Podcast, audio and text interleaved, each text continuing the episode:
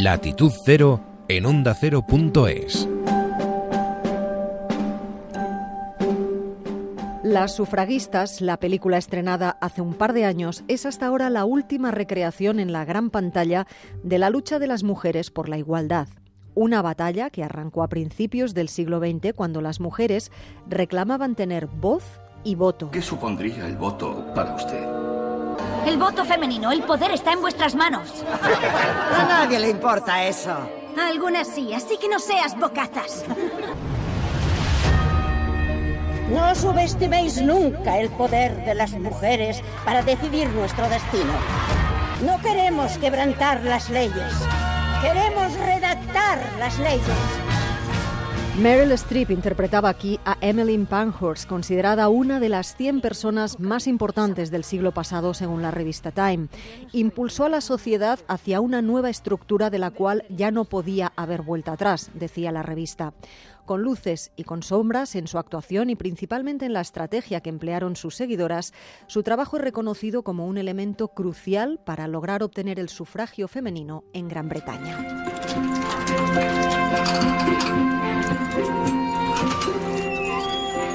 Un siglo después y en la vida real, no en la pantalla, compañeras de Meryl Streep llevan a cabo la campaña Embrace Ambition porque pese a los logros, la igualdad está lejos de alcanzarse. Y hoy en día juntar los términos mujer y ambición sigue teniendo una carga peyorativa que no tiene en cambio hombre y ambición. Dice la Real Academia de la Lengua que ambición es el fuerte deseo de conseguir algo, aunque ese algo en mayúsculas es la clave de lo muy distintas que son las batallas todavía que se siguen librando por el mundo. En las sociedades más avanzadas se lucha por la igualdad salarial, por romper el famoso techo de cristal que deja a centenares de mujeres en el segundo escalón de los altos cargos de dirección, por educar en igualdad e inculcar a las niñas que tienen las mismas opciones que los niños, por ejemplo, en el mundo de la ciencia y la tecnología.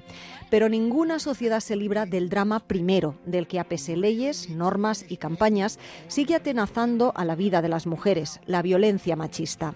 Acabar con ella es un reto para todas las sociedades, también la nuestra, pero lo es de manera más acuciante en países de Sudamérica donde los datos de feminicidio son escalofriantes. En Argentina, por ejemplo, 250 hombres asesinaron a otras tantas mujeres el último año. Vidas rotas que luchan por recuperarse y por acabar con este drama. Con las supervivientes ha hablado el corresponsal de Onda Cero, Ángel Sastre.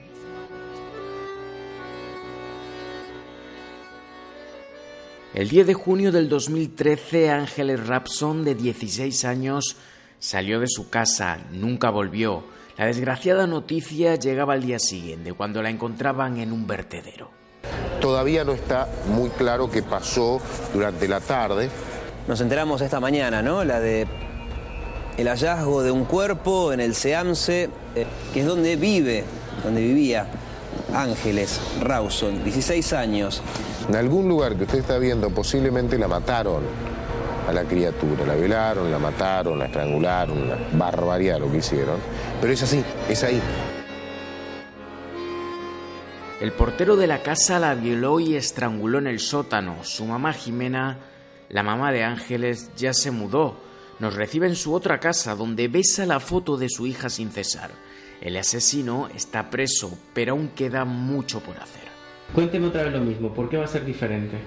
Eh, por ejemplo, ahora va a ser eh, Bueno, eh, la violencia de género tiene la particularidad de que el hombre que golpea a una mujer no va preso. Tiene que ocurrir un, un femicidio para que vaya preso. Y no es así. ¿Por qué? Porque uno por la calle no va y golpea a un extraño y queda libre e impune va preso.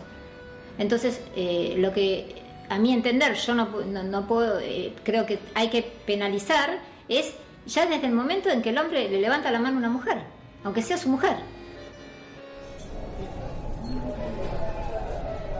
Glenda vino hace unos años de Chile escapando de su marido. La quería asesinar. Quedamos con ella en una cafetería del centro porteño. Queremos saber su historia. ¿Sabes qué? La impotencia, es con lo que estoy conviviendo ahora, en lo que estoy trabajando, tengo impotencia de, de, darme cuenta, él entre medio del proceso de este, el año que pasó tuvo un cáncer, eh, del que está ahora bien, en remisión, y creo que mi impotencia más grande es ahora es ¿por qué a este tipo le tengo lástima? Y bueno, yo no estoy trabajando con el psicólogo y con el psiquiatra, sé que no está bien, para nada bien, pero aún así le tengo, y sus palabras todavía tienen poder. Hace, un, hace una semana me llamó y yo no sé cómo me enganché en esa llamada. Y entonces me dice, ay, pero dejaste a tu, solo a tu hijo acá y no sé, todo ese tipo de cosas. Y la verdad es que fue toda una semana súper eh, como delirante y dije, no, la verdad que mi cerebro lo procesa, pero es una locura. Sé que no, no, no es. Que no. Buenos Aires, apodada la ciudad de la furia. Para encontrar la paz hay que buscar un oasis. Los bosques de Palermo, donde sentada en un banco nos espera Beatriz Rico, directora de la casa de encuentro que protege los derechos de las mujeres. Bueno, las razones del femicidio son varias. En principio, para que exista un femicidio, tiene que haber una persona, un varón agresor, que considere que esa mujer le pertenece y puede hacer con ella lo que desee, hasta asesinarla. ¿Quieres más sencillo? No, no, eso mm, ha sido bastante contundente. Ángeles, Lucía, Marita Verón, niñas, mujeres 250 que mueren al año en la Argentina. Un feminicidio que ha despertado protestas y disturbios por todo el país, bajo un lema, ni una menos, pero ¿hasta cuándo?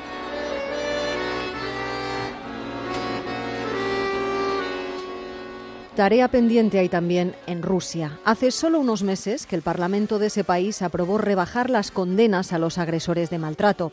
Las feministas, que las hay en Rusia, levantaron la voz y protestaron, pero de nada ha servido. Allí tienen doble tarea, luchar contra la tradición y el inmovilismo y, más complicado aún, convencer a las mujeres que reniegan del feminismo. Con unas y con otras ha estado nuestro corresponsal, Xavier Colás. Muchas veces cuando se habla de Rusia sale el tema de la mujer rusa, su belleza, su exotismo. Se dice incluso que se puede sacar a una rusa de Rusia, pero no se puede sacar a Rusia del interior de una mujer rusa. Para hablar de ese tema, para hablar de qué tienen las mujeres rusas dentro de la cabeza a día de hoy, tengo a Yulia Nicheporenko, que algo sabe sobre el asunto porque es hija de ruso, creció en España y ahora trabaja aquí en Moscú en una web. Le he pedido que me cuente un poco las diferencias entre las mujeres de aquí y las de allá y además que mencione una cosa muy interesante respecto al feminismo. En Rusia los roles de género están muy diferenciados. El hombre tiene un papel protector, mucho más relevante, y en el caso de la mujer, pues el aspecto físico, el estar guapa, es como todavía más importante ¿no? que en el caso de la mujer española. Además hay una serie de normas no escritas, que una mujer pague la cuenta está fuera de lugar o que no se le abra la puerta al salir de un restaurante es algo impensable. Un país conservador. Pero Rusia no es un país conservador en todos los aspectos, de hecho existe el divorcio desde hace mucho más tiempo que en España y lo mismo pasa con la incorporación de la mujer al mercado laboral. Y una de las cosas que más me llama la atención es cómo se trata el tema del feminismo, porque a pesar de saber lo que es y demás, pues por lo general la mujer rusa no solo no es feminista, sino que en muchas ocasiones lo critica. Bueno, pues yo me he ido a buscar esas otras mujeres, esas mujeres rusas que no son feministas, que son incluso antifeministas. Y es verdad que abundan bastante. Por ejemplo, otra Julia, Julia Karaganova, Trabaja en el sector exterior. No es feminista, es antifeminista. Viaja mucho, ha estado en Barcelona, que le encanta, pero es capaz de explicar, aunque en ruso, pero de una manera muy racional, por qué es el hombre el que tiene que pagar las copas, por ejemplo. Yo no pago en una cafetería no porque no pueda pagar mi té o mi ensalada, sino porque quiero permitir que el hombre se sienta fuerte, que sienta que puede cuidar de mí. Después de todo, precisamente a un hombre fuerte y responsable es al que quiero ver a mi lado. Tal vez sea esto lo que nos diferencia de las mujeres europeas. Ellas quieren ser fuertes por su cuenta y nosotras queremos que el fuerte sea el hombre que tenemos a nuestro lado, lo cual no excluye que interiormente seamos fuertes e independientes. Lo que ocurre es que no es necesario demostrarlo, es suficiente con serlo. Bueno, pero entonces no existen las feministas en Rusia, sí que existen, sí que existen. Y de hecho, recientemente se las ha oído más que nunca porque el Parlamento ruso aprobó una ley que rebaja las penas para los casos de violencia de género. Esa batalla, una batalla perdida, me sirvió para conocer a Alina Popova, que es feminista, activista social, emprendedora, una luchadora por los derechos de las mujeres, que además siempre me recuerda que el feminismo es necesario en Rusia porque además aquí ellas no son tenidas en cuenta pese a ser abrumadora mayoría. ¿Es not true, Elena? En Rusia tenemos 78 millones de mujeres y hay 66 millones de hombres. Las mujeres somos la mayoría, pero nos sentimos como una minoría por la mentalidad de hombre dominante. Por eso tiene mala fama la palabra feminista, porque parece que estás peleando con el hombre en lugar de luchar por la igualdad de derechos. Y por eso creo yo, muchas mujeres están en contra del feminismo, pero están en realidad contra esa soledad en la que estarían si luchan por el feminismo. El caso es que las feministas, las indiferentes y las antifeministas lo siguen teniendo difícil en este país. Según una encuesta que se ha conocido la semana pasada, cada vez hay más rusos, ahora ya tres de cada diez, que piensan que las mujeres no deberían estar en política. Esto es otro muro, casi como el de Berlín. Latitud cero. Hay camino por recorrer y casi tan importante como seguir avanzando es consolidar los logros alcanzados. Del retroceso que puede vivir la sociedad y en especial la libertad y los derechos de las mujeres saben mucho, porque lo padecen en primera persona, en Turquía. Con el corresponsal de Onda Cero, Andrés Mourenza, hacemos la foto de la situación actual en ese país.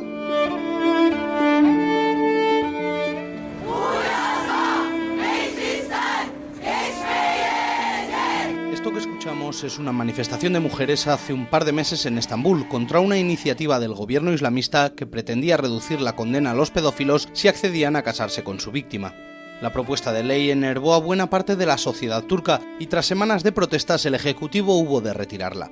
Pero las mujeres que protestaban aquel día en Estambul saben que su lucha ni mucho menos ha terminado, puesto que el partido islamista que gobierna Turquía desde hace 15 años tiene la intención de imponer su ideario ultraconservador a todo el país. Y como ha dicho en más de una ocasión el polémico presidente turco Recep Tayyip Erdogan, ello incluye reducir a la mujer a la única tarea de madres.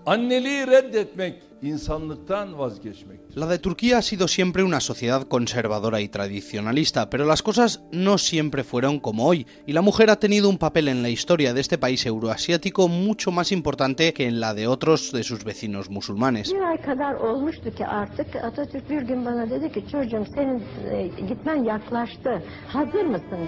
Esta es la voz de Sabiha Gökçen. Quienes hayan visitado Estambul reconocerán el nombre, pues es el que porta el segundo aeropuerto de la ciudad. Sabiha Gökçen fue la hija adoptiva de Mustafa Kemal Atatürk, el fundador de la República de Turquía, que quiso construir un país moderno y laico a imagen y semejanza de sus vecinos europeos, y por ello impulsó que las mujeres dejasen atrás velos y chadores y se incorporasen a la educación y al mundo laboral. Sabiha Gökçen siguió este ejemplo y se convirtió nada más y nada menos que en la primera mujer piloto de combate de la historia mundial.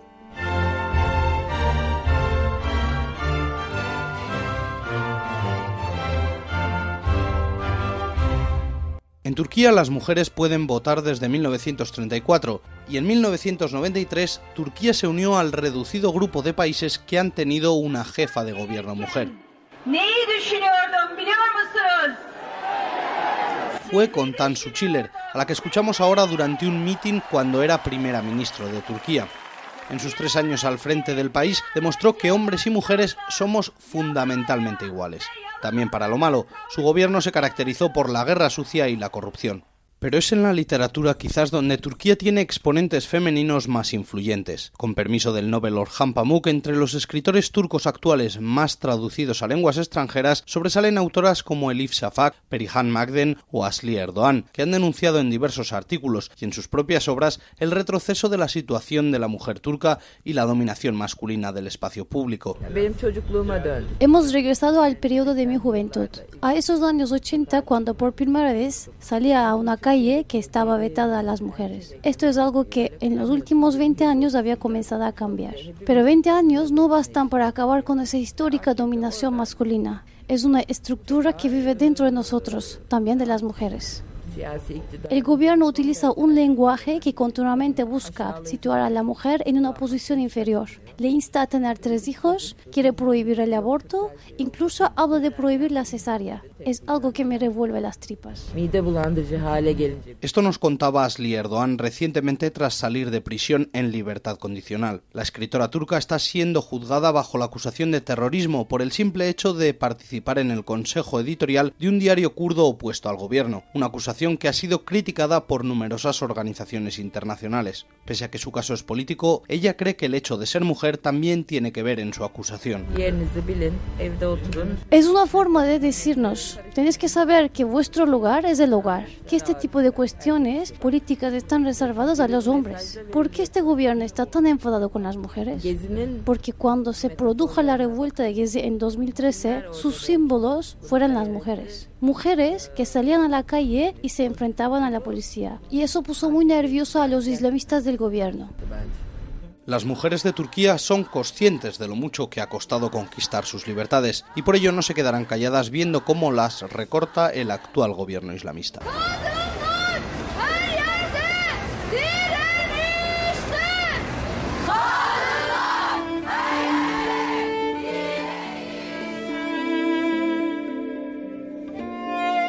Naciones Unidas dedica la celebración del Día de la Mujer de este año al trabajo. Las mujeres en un mundo laboral en transformación hacia un planeta 50-50 en 2030, ese es el lema. Y el objetivo final, permitir que mujeres y niñas puedan dedicar las mismas horas que los hombres a su formación como paso imprescindible para llegar a donde quieran. Eso implica una redistribución del trabajo no retribuido, ese eufemismo tras el que se engloba el cuidado de los hijos, la atención a los mayores, la comida, la casa, ese día a día al que dedicamos un número de horas muy superior al de los hombres. De hecho, penaliza a las mujeres, porque hacerse cargo del grueso de este trabajo a menudo conlleva una penalización en términos de no ser capaces de tener un trabajo a tiempo completo, con un salario decente, no poder acumular una pensión o no tener acceso a todos los beneficios que llegan del sector formal de trabajo.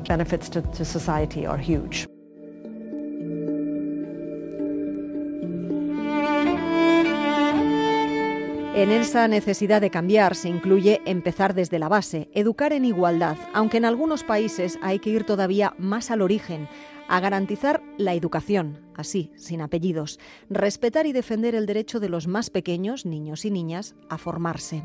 Esa es la bandera que tomó Malala después del atentado talibán que casi le cuesta la vida, la Premio Nobel de la Paz más joven de la historia. Su discurso ante la ONU terminaba con un mensaje claro y directo el mejor broche. Cambiar el mundo pasa por algo tan básico como un libro y un lápiz. One child, one teacher, one book and one pen can change the world. Education is the only solution. Education first. Thank you.